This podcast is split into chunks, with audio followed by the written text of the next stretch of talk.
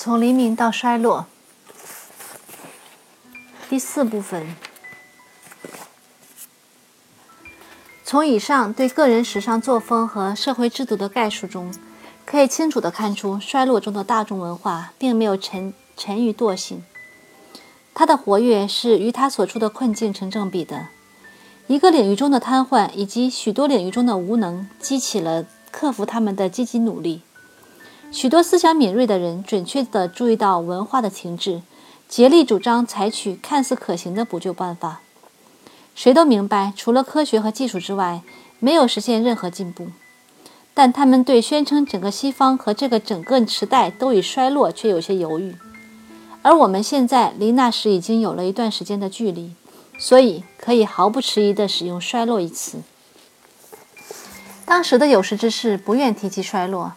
这种勉强是自然的，但话说回来，这不意味着他们缺乏深刻的见解或勇气。那时留下的一份既没有日期也没有署名的文章，最出色地表明了大众的思想和个性，恰好可以作为本书的结尾。它的标题是：“让我们以序言来做终结。”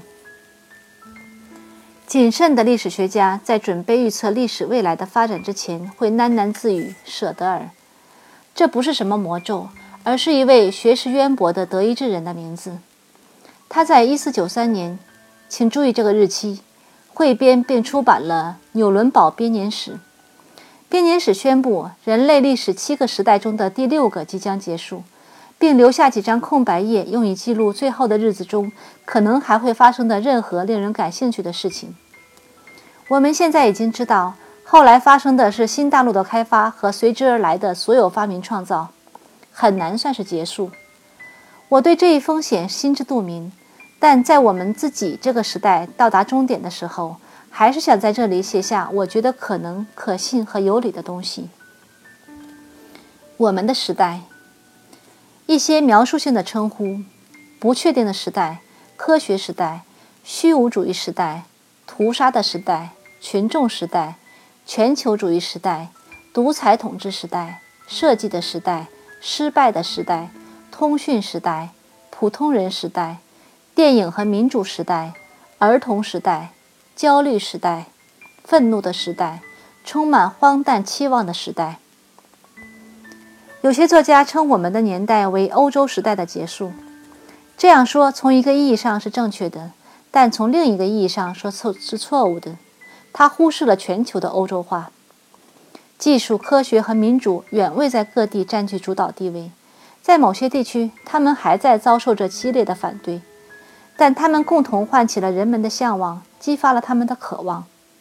全世界人民想要的不是自由，而是解放和享受。在地球上西方这一角，人民尽情吸收别人别处人民的长处，指出了实现解放的道路。提供了拥有享受的手段。下个时代的情况和特点无可缺之，若能猜测得到，也就不是新东西了。但关于我们的现在和真正的明天之间这段间隔的特点，尽可以进行揣摩、揣测、琢磨。史学家内心总有一股不可救药的冲动，想要从事件中辨识出模式，甚至不惜遭受因预言未来而可能导致的惩罚。描述这段过渡时期时，让我们暂且使用过去时态，像是从二三零零年回头来看的编年史。睿智的古人迪斯雷斯里说过：“我们不会错的，因为我们研究了过去，而且我们的专长就是在未来发生时宣称我们发现了未。”人民大致分为两组，他们不喜欢用阶级这个词。第一组人数较少。里面的男男女女天生有能力掌握技术的产品和自然科学的方法，特别是数学。数学对他们而言，正如拉丁文之于中世纪的僧侣。这个现代精英精英阶层具有几何头脑，因此特别适合于研究和工程行业。培根勋爵曾预言，一旦科学的方法和倾向受到尊崇，这类头脑就将变得相对普遍。标度盘、触发器、封音器。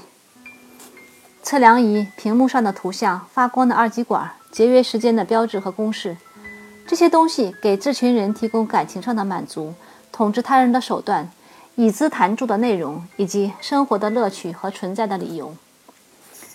这些复杂的东西形成了人们的思想，激发着人们的幻想，如同早时神学、诗歌和高雅艺术所做的那样。新人类把世界看作一个储物库，可以用键盘从中提取所需之物。谁若能增加库中库存货，就会大受尊敬。能做到这一点的人，越来越经常是女性，可能是发明家或理论家，因为比起前一个时期，对关于宇宙形成和生命起源的各种假设的兴趣不仅维持了下来，而且进一步加强。近两百年来，人们一直认为找到最终的答案指日可待。从这个阶级不群体中出现了行政长官和机构领导。这种情况与中世纪时几无二致。那时是僧侣，现在是网络专家。后者引以为自豪的是古希腊文一词的意思是舵手、统治者。他证实了他们作为大众统治者的地位。大众既不能读也不会算，这些能力较差的公民绝不是野蛮的人。但任何学校教育对他们来说都是浪费时间，这一点在世纪晚期已经证明了。现在有人说错不在学生，而在于教学方法不当，但连教师自己都宣布学生不可造就。于是，废除传统学校的运动迅速赢得了所有人支持。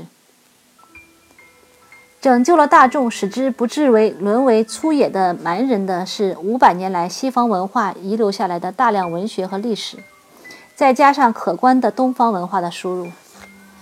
在这一未受教育的群体中，有些人自己学会了阅读。汇编了文摘，对伟大的故事进行删改，把伟大的思想予以冲淡，给普通人提供了一种高于电视的文化。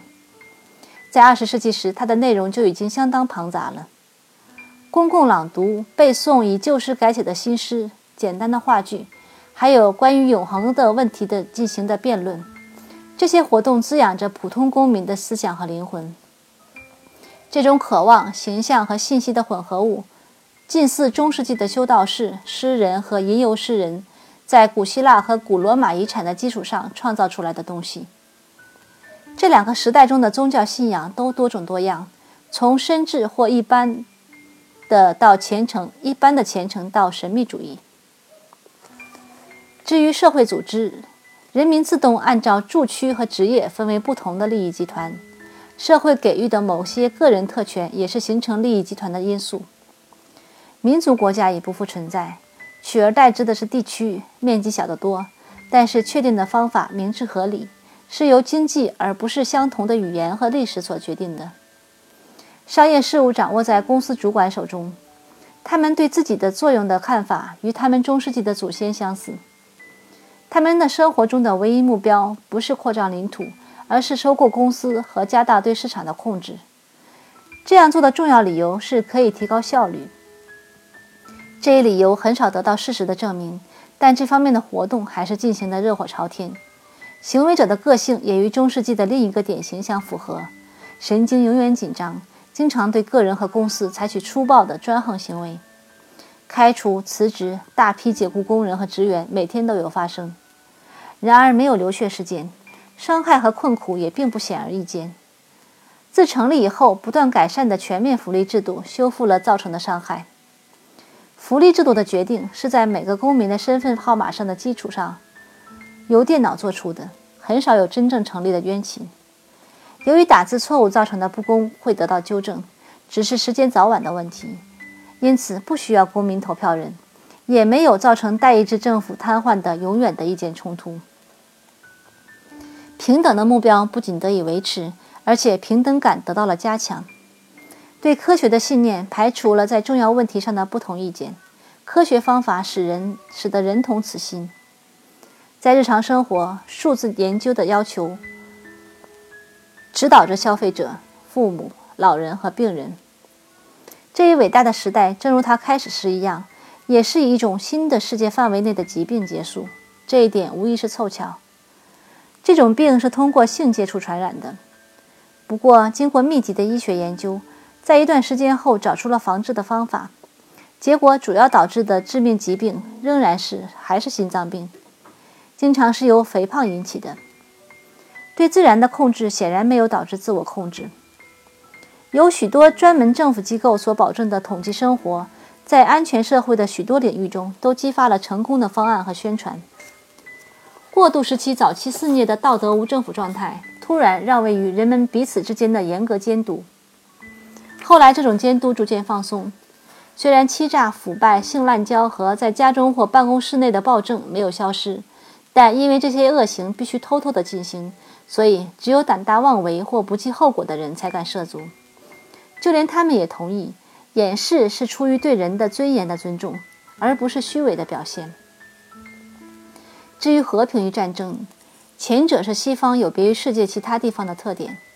西方和美洲的许多地区组成了一个松散的联盟，遵守布鲁塞尔和华盛顿协调订立的规则。他们经济繁荣，遵纪守法，拥有优势的进攻的。进攻性的武器，他们决定任由世界其他地方的不同人民之间和他们内部的各个派别互相残杀，直到他们精疲力尽，不得不寻求和平。过了一段时间，估计有一个多世纪，西方人的思想遭受了一种灾祸的侵袭，那就是烦闷无聊。这种极为剧烈的侵袭面前，娱乐过度的人们在少数上层阶层焦躁不安的男女的指导下要求改革。最后，通过通常的办法，即多次重复一个思想，而终于实现了改革。这些激进分子开始学习原来被忽视的文学和哲学著作，并坚持说他们才反映了更充实的生活。他们号召大家以新的眼光来看待那些至今犹存的纪念碑。他们重新开放了长期以来被人认为是如此之乏味，以至于无人问津的作品或艺术的收藏。他们辨别出这些作品的不同风格或创作的不同年代。简言之，他们发现了一个过去，并且用它来创造一个新的现在。幸运的是，他们对过去模仿的并不逼真。他们对过去的东西投入了自己特有的想法，因此而为我们新生的，也许应该说是再生的文化奠定了基础。他在年轻有为的人的心中重新激起了热情。他们不断惊叹活着是多么令人欢喜。务须说明，这位无名作者的侃侃而谈不代表任何当代的意见潮流，只表示了他自己的想法，也无法确知他对未来的这种设想是什么时候、根据什么形成的。但是前面这段对大众生活和年代的概括，在时间上可以归置并说成是1995年左右纽约所见。本书完。